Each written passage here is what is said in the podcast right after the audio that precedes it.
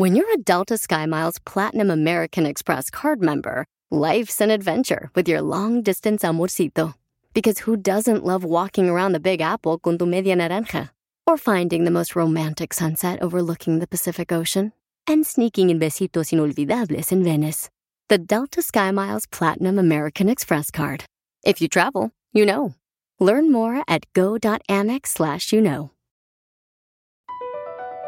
Across America, BP supports more than 275,000 jobs to keep energy flowing. Jobs like building grid-scale solar energy in Ohio and producing gas with fewer operational emissions in Texas. It's and, not or. See what doing both means for energy nationwide at bp.com slash investing in America.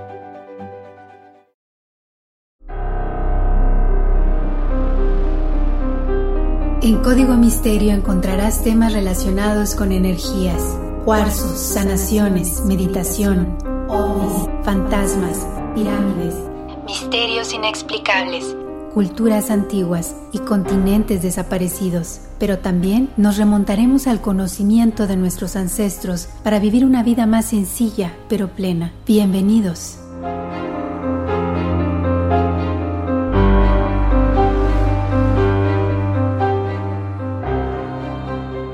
¿Qué tal? ¿Cómo están? Bienvenidos a un episodio más de Código Misterio. Les saluda Horacio Antiveros y ya, ya estamos por acá con otro tema de investigación. Y, por supuesto, antes de iniciar las recomendaciones de siempre, vayan checando todas las fotografías e ilustraciones que están en Código Misterio, Facebook e Instagram. Si ustedes quieren pasar la voz de que estamos ya listos todos los lunes con nuevo episodio. Ahí se los encargo. Estamos en todas las plataformas de audio, Apple Podcast, Google Podcast, Spotify. También platicamos en algunos programas, eh, como el del Tarzán y sus jaladas a través de Radio Láser, allá en la costa oeste, los martes y los viernes a las 5.30 de la tarde y 5.50. Así que bienvenidos a escuchar esos segmentitos allá con el Tarzán. Por supuesto, los invito a escuchar también y a descargar los podcasts, a checar los videos de YouTube de All for NES o de Todos por el NES. Ahí hay eh, material que les puede servir, sobre todo en cuestiones de bienestar integral, también corporativo y muchas otras cosas que estaremos trabajando en este nuevo año. Ya saben que yo soy de las personas que le encanta el cine. Y estaba viendo una película de terror, pero de niños. Entonces de repente dije, a ver, ¿de dónde surge el mito de estos seres que vamos a platicar el día de hoy? Donde en muchas películas nos los han planteado como galanes, como misteriosos, como millonarios también. Yo creo que es uno de los monstruos que podría ser tan famoso como Drácula. Y estoy hablando de los famosos hombres lobo, mito o realidad. No sé si recuerdan las películas de Crepúsculo, a mi gusto bastante malas no tiene nada que ver con el, e, este, este misterio, este terror del cual estábamos acostumbrados cuando nos hablaban de los hombres lobo. Nos ponían estos chavos, ya saben, bien acá, bien fornidos, muy trabados, muy, muy trabajados en el gimnasio. Pues nada que ver, pero bueno, a muchas mujeres sobre todo les gustó la representación de este hombre lobo, ¿no? Entonces, que ¿Cómo se convertían en lobo? Bueno, pues que supuestamente porque venían de un clan, otros dicen que porque se los muerde un hombre lobo y a raíz de eso se convierten también, otras por un maleficio, que como los matan, que si una bala de plata, que si una estaca, como más o menos tipo vampiros, que arrancándoles la cabeza o cortándolas, en fin, hay muchas cosas bien interesantes, pero sobre todo también el conocer de dónde vienen estos mitos. Y además de eso que vamos a platicar el día de hoy, vamos a hablar acerca de algunos casos reales, sobre todo en Europa. No sé si esto del hombre lobo podría ser como una semejanza a los famosos nahuales en la parte que es Latinoamérica. Bueno, quizá por ahí podría ser la, la historia de los famosos nahuales, ¿no? Que obviamente tienen otros nombres en otros países. Bueno, pues ahora sí, agárrense porque vamos a empezar Código Misterio con el tema del día de hoy, el tema de esta semana, hombres lobo, mito o realidad. Bueno, para empezar les cuento que en el siglo XII María de Francia escribió una colección de leis o canciones de origen bretón, muchas de ellas con elementos sobrenaturales y de hecho una es la de Bisclavret, la historia de un noble que también es un hombre lobo. Como prefacio de la historia, María nota que hay muchas historias de hombres lobo, así que los relatos de esta criatura eran aparentemente muy comunes. Desafortunadamente para Bis Clavret, su esposa lo engaña para que revele su secreto y lo usa en su contra, atándolo cuando estaba en forma de lobo. Al final ella recibe su merecido cuando el lobo que tiene como marido, ¡zas! le muerde y le quita un pedazo de la nariz. Ahora, vamos a platicar también acerca de los famosos hombres lobo, pero por ahí se dice que un santo fue un hombre lobo. Tan, tan, tan. Así que a ratito les contaré, pero mientras tanto, les cuento. A los hombres con cabeza de perro sinocéfalos se les pensaba como residentes de regiones poco exploradas del mundo, pero también se pueden encontrar referencias a ellos en ambos, textos enciclopédicos y literatura de viaje. Incluso el famosísimo Marco Polo los menciona, situándolos en las islas Andamán. Todas las personas estaban de acuerdo con que los sinocéfalos eran salvajes y además caníbales.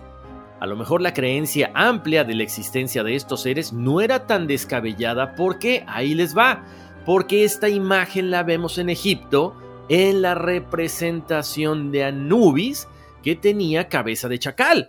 Entonces, no estamos tan perdidos, ¿no? O sea, creo que tiene cierta lógica que existieran estos seres. Por supuesto, muchos mercaderes que viajaban entre Europa y Egipto difundían la idea de estos seres, por lo tanto es muy obvio que hasta cierto punto este famoso sinocéfalo llegara hasta el mundo de la cristiandad. Les cuento que cuando se piensa en uno de los famosos santos cristianos católicos es San Cristóbal. Mucha gente reconoce a San Cristóbal como un hombre viejo con un niño en los hombros como el portador de Cristo. Pero, ¿qué creen? De esto les hablaba hace ratito. Antes de que San Cristóbal fuera ese ícono, era un sinocéfalo. En los primeros siglos después de Cristo, la leyenda de San Cristóbal hablaba de un hombre con cabeza de perro que se convierte al cristianismo, el cual, dejando atrás su naturaleza animal, obtuvo el habla y buscó convertir a otros. Este, por supuesto, fue martirizado por sus creencias, después de haber hecho lo mejor para convertir a todos con los que se encontraba. A pesar de ser un sinocéfalo, San Cristóbal era un santo respetable y fue enviado al final de su vida al cielo. Al ratito vamos a, ahondar un poquito más en todo esto, ¿no? Lo que es bien interesante, a pesar de que los sinocéfalos para muchas personas son lobos, son temidos, lo que estábamos escuchando ahorita en Bisclavret y la leyenda de San Cristóbal es que nos plantean que estos seres con cabeza de lobo o cabeza de perro son héroes. Por lo tanto, tienen una connotación equivocada a las personas que dicen que son malos. Ahora, hay otra leyenda, por supuesto, que, digamos, estaría dando como punto de partida la aparición de estos seres y tiene que ver con el famoso Licaón, que es rey de Arcadia en Grecia, y en la mitología griega, Licaón era un rey sabio, culto y una persona muy religiosa que había sacado a su pueblo de las condiciones salvajes en las que vivían originalmente. Pero, por lo mismo que él era un salvaje, bueno, continuó sacrificando seres humanos en honor a Zeus, e incluso se dijo que asesinaba a todo forastero que llegara a su reino pidiendo hospitalidad. ¿Qué sucede? Cuando se entera Zeus, quiere comprobar estos rumores, se disfraza de vagabundo para poder hacerle una visita a Licaón. Este, inmediatamente, al ver a este forastero, decide matarlo, pero se entera justo a tiempo de que se trataba de Zeus y le estaba poniendo una trampa. Por lo tanto, Licaón le prepara un banquete con los más exquisitos manjares. Todo habría salido bien, pero Licaón trató de jugar una broma horrible a Zeus y ordena que le sirvieran la carne de un niño, presuntamente hijo de Licaón. En ese momento Zeus se entera, se enoja y condena a Licaón a convertirse en lobo y a todos sus descendientes también. Por lo tanto, en algunas partes de África se le considera a Licaón como un pariente de los lobos. Licaón tuvo numerosos hijos, los famosos Licaonidas, que según algunas versiones fueron más de 50 hijos. Entonces, si nos damos cuenta, básicamente la historia de Licaón estaría dándonos el primer ejemplo de la leyenda del hombre lobo. Por supuesto, la historia continúa en que Licaón se transformaba en lobo como resultado de comer carne humana. E incluso se menciona que un testigo que estuvo presente en un sacrificio periódico en el monte Licaón dijo sufrir un destino similar. O sea, era como, hagan de cuenta, una cuestión que se pasaba a todas las personas que eran testigos de esto. Incluso, el famoso filósofo Plinio el Viejo dijo citando a Eauntes que un hombre de la familia de Antus fue seleccionado por Lot y fue llevado a un lago en Arcadia, donde colocó su ropa en un árbol y nadó a través del lago. Esto dio como resultado su transformación en lobo y estuvo vagando en esta forma de animal por nueve años. Entonces, si él durante estos nueve años no atacaba a ningún ser humano, tendría la libertad de nadar de regreso y volver a su forma original. Como se dan cuenta, las dos historias, bueno, están hablando de estos seres, de estos personajes que son mitad ser humano, mitad lobo, mitad perro. Entonces, ahí nos damos también cuenta de que empieza a hacerse más famoso este mito. Por ejemplo, Herodoto menciona que la tribu Neuri, un pueblo que él ubica al noroeste de Esitia, se transformaban anualmente durante algunos días. Por otro lado, Virgilio también estuvo familiarizado con la transformación de seres humanos en lobos. En la novela Satyricon, escrita por Gallo Petronio cerca del año 60, uno de los personajes recita una historia sobre un hombre que se convierte en lobo.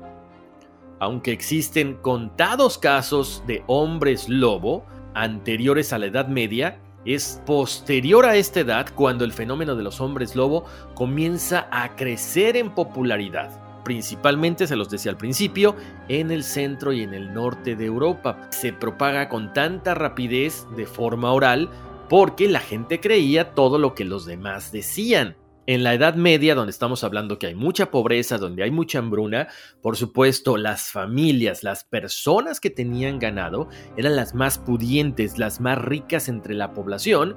Por lo tanto, la presencia del hombre lobo era motivo de temor porque no solamente ponía en peligro el ganado, sino que también el lobo cuando las mujeres y los niños iban al bosque solos, bueno, estos lobos se aventuraban y muchas veces mataron a infinidad de mujeres y a infinidad de niños.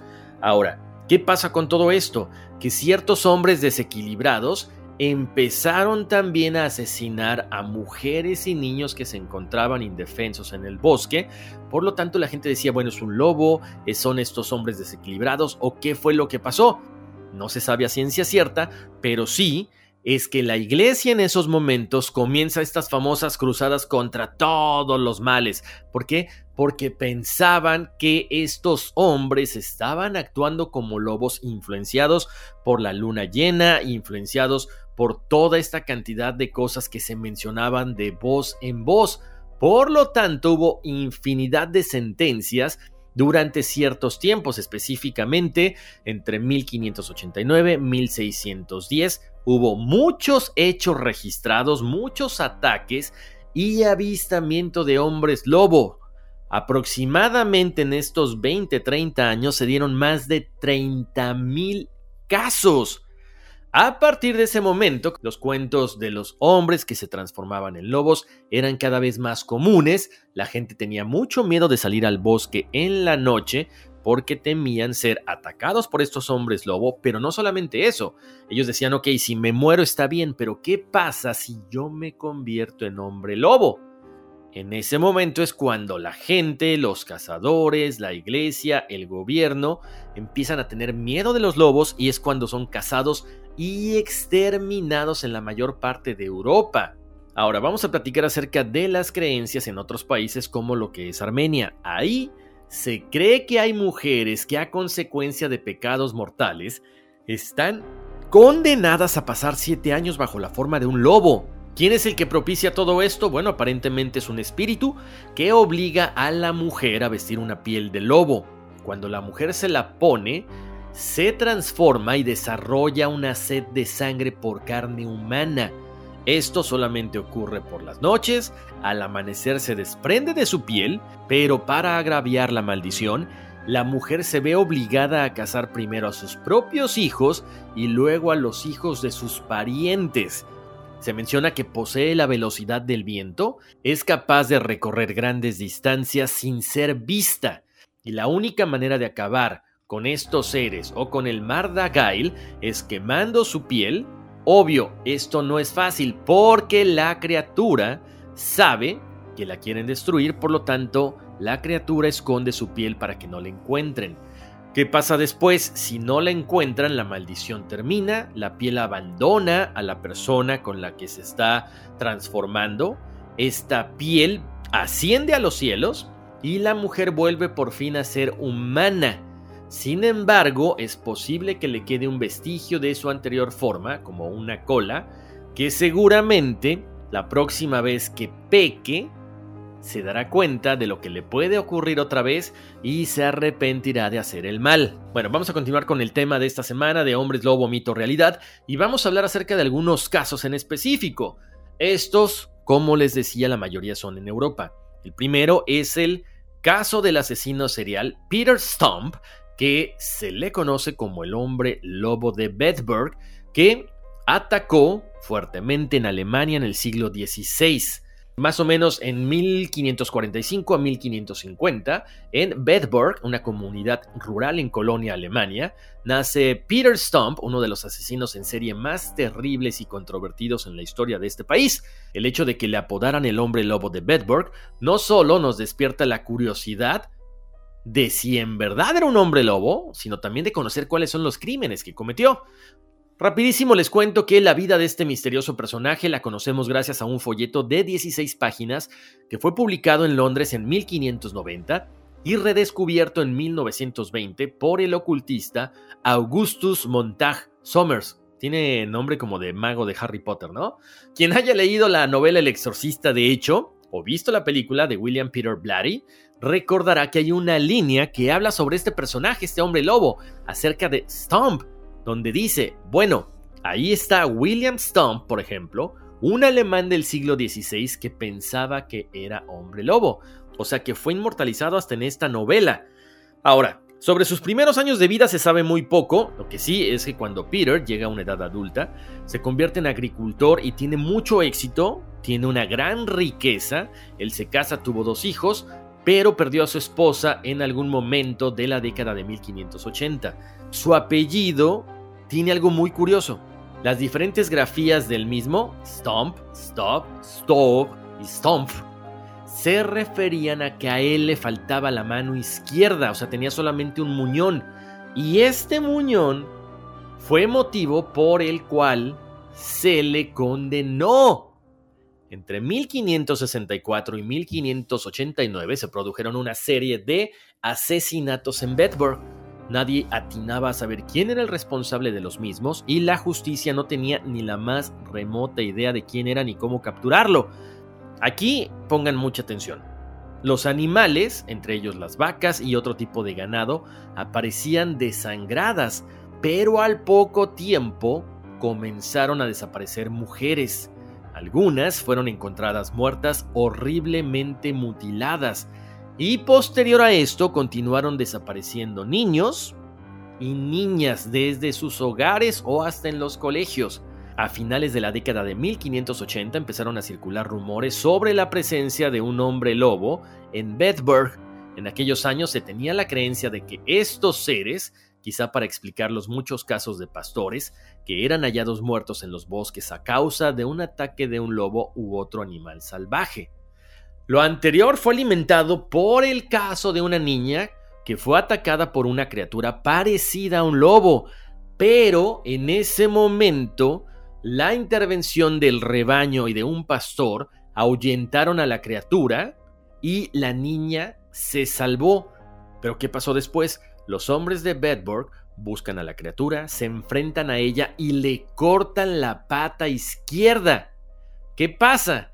que en la mitología alemana se creía que si se cortaba la pata delantera izquierda a un hombre lobo, bajo la forma de lobo, la misma herida aparecería bajo su forma humana y como les decía ahorita, resulta ser que Peter Stump era el único habitante de esta localidad que tenía un muñón en lugar de su mano izquierda. O sea, mucha coincidencia. Pero este muñón, esta mano, la había perdido en un accidente al cortar leña. Pero eso no importó porque la gente tenía la creencia de que seguramente él era el lobo que había atacado a la niña. Por lo tanto, fue capturado y lo llevaron a interrogar. Obvio, estamos hablando que en esas épocas el interrogatorio pues era quizá igual o peor que en nuestros tiempos, porque había tortura de por medio. De hecho, las crónicas afirman que Stump confesó, según esto, sin necesidad de ser torturado, que yo lo dudo, que él practicaba la magia negra desde los 12 años, también habló sobre un cinturón regalado por una especie de demonio que le permitía adquirir la forma de lobo cuando se lo ponía. Según su testimonio, bajo la forma de hombre lobo, comió ganado, mujeres y niños durante 25 años. En total, comentó que mató y comió a 14 menores y dos mujeres embarazadas. Respecto a los no nacidos, dijo, me comí sus corazones jadeantes y crudos, fueron bocados deliciosos. Otra de las cosas que también espantó a los pobladores de esta región fue que Stump mencionó que mantenía relaciones ilícitas con su hija y que además se había comido a su propio hijo. Las autoridades decidieron que lo mejor era acabar con la vida de aquel sujeto y Stump fue ejecutado el 31 de octubre de 1589. Pero antes de ello, Obvio, todo esto se dio a conocer en Europa. Se imprimieron folletos donde se hablaba sobre un campesino que hizo pacto con el diablo y que había asesinado a mujeres y niños. ¿Cómo murió? La fotografía, perdón, no la fotografía, de hecho la ilustración está ahí en las redes sociales de Código Misterio, en Facebook y en Instagram. Fue atado a una rueda de madera, la carne le fue arrancada del cuerpo en 10 lugares con tenazas al rojo vivo, seguida por sus brazos y piernas. Luego sus miembros fueron quebrados con la hoja de un hacha para impedir que regresara de su tumba. Posteriormente fue decapitado y quemado en una hoguera. Al momento de la muerte de Peter Stump como medida preventiva contra otros comportamientos lobunos similares, las autoridades adornaron la rueda de la tortura con la figura de un lobo y la cabeza de Peter Stump, Aquello era advertencia para quienes decidieran cometer crímenes similares a los del recién ejecutado. Pero no paró ahí. Otras dos mujeres fueron ejecutadas el mismo día que Stump, acusadas de ser cómplices en los crímenes. Katarina Trompen, una campesina vecina, y su hija Sibila. Aparentemente detrás de esta situación había una cuestión política y una cuestión económica porque el verdadero nombre de Peter Stump era Abel Griswold. Lo de fue debido al accidente que les mencioné, que lo dejó sin mano, y Katharina Trompen, al igual que Peter Stump, era viuda y se contaba entre los hacendados más ricos de la zona. Aquí entra la investigación porque diversos historiadores coinciden en que la muerte de estos dos personajes correspondió a un deseo siniestro de una cuestión política para quitarles el poder económico y político que ellos tenían, porque al quitarles sus tierras, éstas pasarían a manos de otra persona y así perderían todo el poder económico. Por otro lado, la condena de Stump tal vez tuvo un trasfondo político religioso también, porque en 1577 Gebhard Truches von Walber fue elegido arzobispo de Colonia, Alemania. A los pocos años declaró su conversión al luteranismo se casó con una joven noble protestante y trató de autorizar la práctica de su nueva religión en su arzobispado. La reacción de las autoridades católicas no se hizo esperar y para 1584 Troches fue sustituido por un nuevo arzobispo católico, Ernesto de Baviera, y ahí es cuando se da lugar la famosa llamada Guerra de Colonia, que afectaría de lleno a la ciudad de Bedburg al mismo tiempo en que estalla el caso Stump. Ernesto de Baviera invade la región de Bedburg con el objetivo de expulsar al señor Adolf von Neuer, que había apoyado a Gebrat Truches. Los soldados invasores asaltaban pueblos, aldeas y caminos y asesinaban a los pastores para apoderarse de sus rebaños, como se les catalogó en su momento como sanguinarios lobos. En 1589 llegó a Bedburg Werner von Salm Reiferscheid-Dyke, una nueva figura católica que se topó con la mayoría de la resistencia de la población que mayoritariamente eran de la religión protestante. Él, para darles un escarmiento, aparentemente elige como chivo expiatorio a Stump, porque se había convertido al protestantismo con Leonard. En resumen, podríamos decir que la ejecución de este personaje fue una manera muy violenta de intimidar a los protestantes en aquellos territorios. Oigan, Vamos a ir a una pausa comercial, pero regresando seguiremos platicando acerca de los hombres lobo, mito o realidad, y vamos a hablar de otros casos muy famosos y muy macabros eBay Motors es tu socio seguro. Con trabajo, piezas nuevas y mucha pasión, transformaste una carrocería oxidada con 100.000 millas en un vehículo totalmente único. Juegos de frenos, faros, lo que necesites, eBay Motors lo tiene. Con Guaranteed Fee de eBay, te aseguras que la pieza le quede a tu carro a la primera o se te devuelve tu dinero. Y a estos precios, quemas llantas y no dinero. Mantén vivo ese espíritu de Ride or Die, baby, en eBay Motors. ebaymotors.com. Solo para artículos elegibles se aplican restricciones. Estamos de vuelta aquí en Código Misterio, les saluda Horacio Ontiveros. Como siempre los invito a que pasen la voz de que estamos en todas las plataformas, descarguen todos los episodios en Apple Podcast, Google Podcast, Spotify. En esta semana estamos hablando de los hombres lobo, mito o realidad. Y más adelantito, en el siguiente episodio de Conversaciones Misteriosas hablaremos de el horóscopo aztecal, numerología y también, bueno, daremos lectura a algunos emails con algunas de sus dudas, así que escríbanme contacto arroba códigomisterio.com. A ver, ya platicamos del primer caso de los hombres lobo allá en Europa y precisamente fue el del hombre lobo de Bedburg que tuvo como protagonista a Peter Stump. Vamos a continuar con el siguiente caso y vamos a platicar acerca de Jacques Roulet.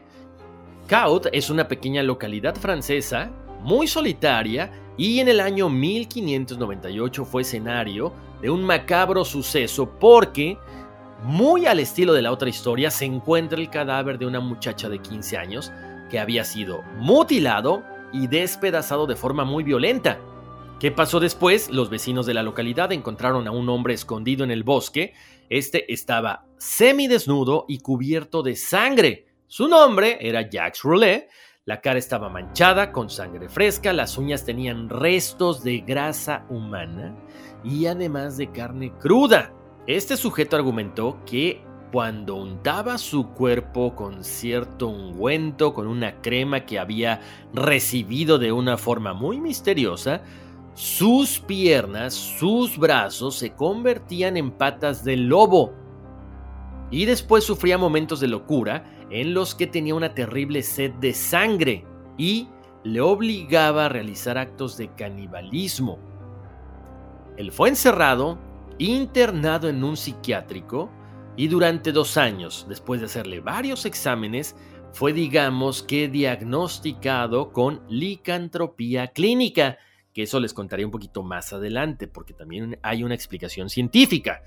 Vamos a ir con otro caso, el de Manuel Blanco Roma Santa, y su primera víctima, o al menos la primera de la cual se halló el cadáver, fue Vicente Fernández, que era el alguacil de León, y dicho cuerpo se encontraba en circunstancias muy desagradables. Tras este crimen, Manuel se escondió en un pueblo abandonado de Hermida y tras un tiempo volvió a aparecer en público bajo el nombre falso de Antonio Gómez. Él se integra a la sociedad y empieza a trabajar como modista, pero siempre trabajó con mujeres jóvenes.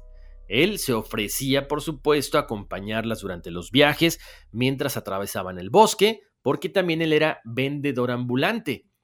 ¿Qué sucede al poco tiempo? Comenzaron a aparecer cadáveres de mujeres jóvenes y además de niños asesinados en crueles circunstancias, pongan atención, en Cantabria y Portugal.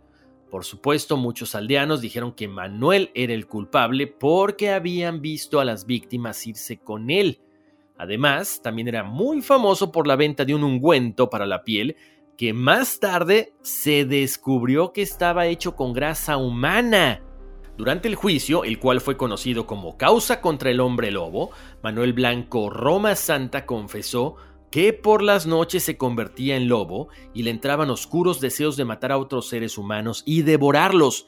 Él creía ser víctima de un embrujo que lo convertía en un hombre lobo, argumentándolo de esta manera en el juicio. La primera vez que me transformé fue en la montaña de Couso. Me encontré con dos lobos grandes con aspecto feroz. De pronto me caí al suelo, comencé a sentir convulsiones. Me revolqué tres veces sin control y a los pocos segundos yo mismo era un lobo. Estuve cinco días merodeando con los otros dos, hasta que volví a recuperar mi cuerpo. El que vea usted ahora, señor juez, los otros dos lobos venían conmigo, que yo creía que también eran lobos, pero cambiaron a forma humana. Eran dos personas de Valencia. Uno se llamaba Antonio y el otro don Genaro, y también sufrían una maldición como la mía. Durante mucho tiempo salí como lobo con Antonio y don Genaro. Atacamos y nos comimos a varias personas porque teníamos hambre. Posteriormente, para 1853, se le condenó a pena de muerte, o como se le conocía en ese entonces, por garrote vil, tras demostrarse que no estaba loco por mucho que clamara ser un hombre lobo auténtico. Para sorpresa de muchos, fue perdonado por la reina Isabel II, después de que un médico francés insistiera en que quería tratarlo, investigarlo y curarlo de su licantropía tras esta intervención real, se redujo su condena a cadena perpetua con la condición que su cuerpo fuera estudiado por especialistas después de su muerte. Se dice que Blanco Romasanta falleció en 1863 de un cáncer de estómago, aunque nadie ha podido probarlo. Según se dice, el asesino se escapó de la cárcel y no se le volvió a ver nunca más. Se desconoce dónde están sus restos, su historia hasta el día de hoy. Lo que sí es uno de los grandes misterios de la historia de España. Vamos a platicar acerca del otro caso del hombre lobo de Chalons. Todo comenzó, igual que los otros dos, en un pequeño pueblo que se llamaba Chalons, en este caso en Francia. Empezaron a desaparecer niños y a encontrarse sus cadáveres con la garganta degollada en lo más profundo del bosque. El sastre de Chalons, cuyo nombre se desconoce hasta el día de hoy, fue el autor confeso de estos asesinatos. El sujeto comentó cómo atraía a los niños con caramelos, golosinas y otros regalos. Una vez que caían en su trampa, los encerraba y abusaba de ellos y después los asesinaba cruelmente. Incluso se comentó que en su casa se encontraron varios barriles con huesos de niños. Este hombre lobo fue condenado a morir en la hoguera y confesó que entraba en trance y hablaba con el demonio, y éste le mandaba trabajos. Se convertía en hombre lobo para llevar a cabo las tareas de Satanás. Aquí algo muy extraño es que casi todos los documentos del juicio de este asesino fueron destruidos por la gravedad de su contenido, por las aberraciones que estaban escritas en estas bitácoras, en estos diarios. Ahora vamos a platicar acerca de otro caso también que es muy famoso, es el de Thies de Cantelbrunn o como se le conoce, el lobo de Dios. Esto sucedió en 1691 cuando un anciano de 80 años que se llamaba Thies fue llamado a juicio en calidad de testigo por unos robos que se habían cometido en la iglesia local. En el pueblo había rumores de que el viejo era un hombre lobo pero eran solo cuentos a los que no se les prestaba atención y además no tenían nada que ver con los motivos de aquel juicio. Sin embargo, Ties durante el juicio se dejó llevar y empezó a relatar su historia. Admitió que él era un licántropo, pero que llevaba más de 10 años sin transformarse. Hizo referencia a un incidente ocurrido 10 años antes en el cual Ties fue a juicio por acusar a un granjero de haberle roto la nariz. Según Ties, él bajó al infierno para enfrentarse al granjero que era un brujo, servidor del demonio.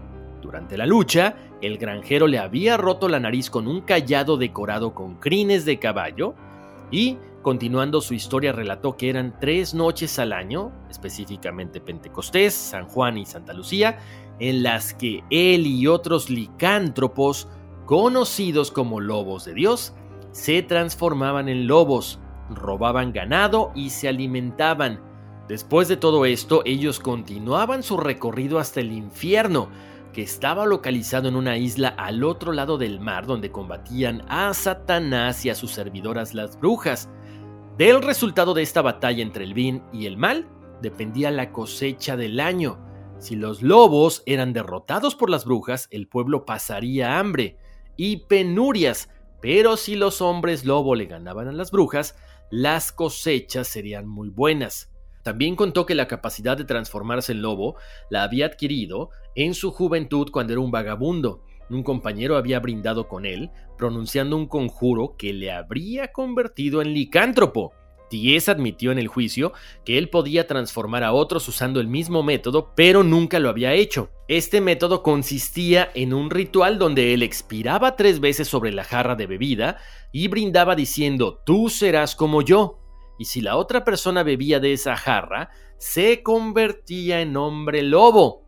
Otra de las cosas que también Ties Confesó es que practicaba rituales de magia con intención de bendecir las cosechas y el ganado, pero aparte de todo era sanador. Estas confesiones de magia fueron las que le condenaron a la flagelación y al destierro, ya que sus prácticas se alejaban del cristianismo. Y finalmente tenemos la historia de Pierre Bourgot y Philippe Montot. Les cuento, los hombres lobo de Poligny eran tres hombres acusados de licantropía en Francia en 1521. Alguien transitaba por una zona cuando fue atacado por un lobo. El viajero hirió al lobo y luego lo siguió hasta la casa de Michael Verdun, donde se encontró a Verdun chorreando sangre. Ahí fue arrestado y bajo tortura, no solo confesó ser un hombre lobo, sino que también implicó a Pierre Bourgot y Philibert Montot. Bourgot a su vez confesó y contó la historia de que había hecho un trato con tres hombres misteriosos vestidos de negro para proteger a sus ovejas. Borgot dijo que solo se enteró más tarde de que el trato implicaba renunciar a Dios y a su bautismo. Dijo que en los años siguientes Michael Verdum le dio un ungüento que lo convirtió en hombre lobo y juntos mataron al menos a dos niños. No está muy claro si Philibert Montot alguna vez confesó, lo que sí es que fue ejecutado con los otros dos hombres lobo acusados. Increíble pero cierto, así es esta historia de los hombres lobo. Ahora, les comentaba al principio, ¿qué pasa? ¿Cómo matamos? ¿Cómo se acaba esta maldición de los hombres lobo? Hay varias cosas, hay algunas personas que dicen que puede hacerse un instrumento de plata, puede ser un cuchillo, un tipo de hacha, una bala y lo más fácil es dispararles al corazón. ¿Por qué la plata? Porque, bueno, aparentemente al ser plata pura, se comenta que los alquimistas y los hechiceros a lo largo del tiempo han utilizado la plata por sus propiedades mágicas. Algunos puntos interesantes de la plata pura es que tiene la mayor conductividad térmica, la propiedad intensiva de un material que está relacionado con su capacidad para conducir el calor. Si recordamos, los espejos están hechos con plata con un proceso que se llama plateado, por lo tanto, Plata, hombres lobo, tienen una conexión común, la luna llena. Los griegos, romanos, sumerios, babilonios, egipcios, aztecas, norse, nativos americanos y muchas otras sociedades antiguas utilizaban la plata para construir artefactos, monedas, talismanes, joyas y decían que tenían muchos poderes. Por eso se comenta que la plata puede ser una forma de matar a un hombre lobo. También se comenta que se les puede dar esta famosa hierba que se llama el acónito. De hecho, se le conoce como matalobos. Es una planta que es venenosa de por sí. No necesariamente le afecta a los hombres lobos, sino a todas las personas. Las puede matar en cuestión de minutos. Por supuesto, también se menciona que se les puede arrancar el corazón o se les puede cortar la cabeza. Se ha mencionado mucho del famoso síndrome del hombre lobo, que hasta nuestros días se da. Esta enfermedad se le conoce como hipertricosis. Es la presencia de pelo excesivo y anormal en lugares del cuerpo o la cara que no suelen presentarlo. Este pelo fino y delgado está presente en el feto, pero desaparece al final del embarazo o durante los primeros meses de vida del bebé. Pero por supuesto también hay gente, hay niños, mujeres, hombres adultos que tienen esta enfermedad. Por supuesto, se considera una enfermedad muy rara, incluso un problema estético para muchas de estas personas, que en algunos casos puede ser hereditario. Esto en la cuestión de los famosos hombres lobos modernos, que también se les utilizaba mucho en la, en la época de eh, la Edad Media como freaks, hagan de cuenta, como estos seres extraños que se les presentaba en circos. Por eso también se volvió más famosa la leyenda del hombre lobo. Ahora, también hay otra cosa que dice la medicina. La licantropía clínica también llamada tariantropía o licomanía, es un síndrome psicológico que coge el término de la mítica imagen de la licantropía que todos conocemos como el hombre lobo. Fue un estudio realizado en el hospital Malean el que finalmente hizo que se reconociera el síndrome como tal, y en el 2004 se elaboró una lista con más de 30 casos constatados. De hecho, por otro lado, el psiquiatra Jan Dirk Blom ha hecho un estudio en su libro History of Psychiatry sobre la licantropía. En su estudio solo encuentra 13 casos entre 1850 y el 2012. En este libro hace referencia a la enfermedad, describiendo síntomas, tratamientos y distintas teorías sobre por qué se dio. Una persona que se siente como un hombre lobo, cree verdaderamente que es un animal y se comporta como este ante el asombro de los demás. Gime, gruñe y puede caminar a cuatro patas. Sobre este último punto no se ha llegado a un consenso porque mientras algunos psiquiatras y psicólogos lo encuadran como un trastorno de delirio, para otros es un caso severo de despersonalización. Por supuesto, también se han visto estos niños que han vivido con lobos o que han vivido con changos, con cualquier tipo de animal, y que básicamente después de muchos años de convivencia se mimetizan con ellos y vuelven, hagan de cuenta, al hombre primitivo y nos remonta hasta nuestros ancestros. Entonces ahí nos damos cuenta de que, bueno, sí, efectivamente existe esta famosísima licantropía clínica, pero por supuesto eso de transformarse de hombre a lobo y viceversa creo que no tiene nada que ver con esto. Oigan, pues espero que este tema les haya gustado, hombres lobo, mito o realidad. Muchísimas gracias por haberme acompañado, como siempre los invito a escribirme a contacto arroba códigomisterio.com porque en el siguiente episodio de Conversaciones Misteriosas les daré cuál es su horóscopo, su numerología y platicaremos acerca de algunas historias que ustedes me han mandado al correo electrónico de Código Misterio. Como siempre yo les mando muchos abrazos, muchas bendiciones, los invito a descargar la aplicación de Halo Harmony con 15 días de contenido premium completamente gratis y nos escuchamos en un ratito. Besos, abrazos, bendiciones y vámonos, que aquí espantan.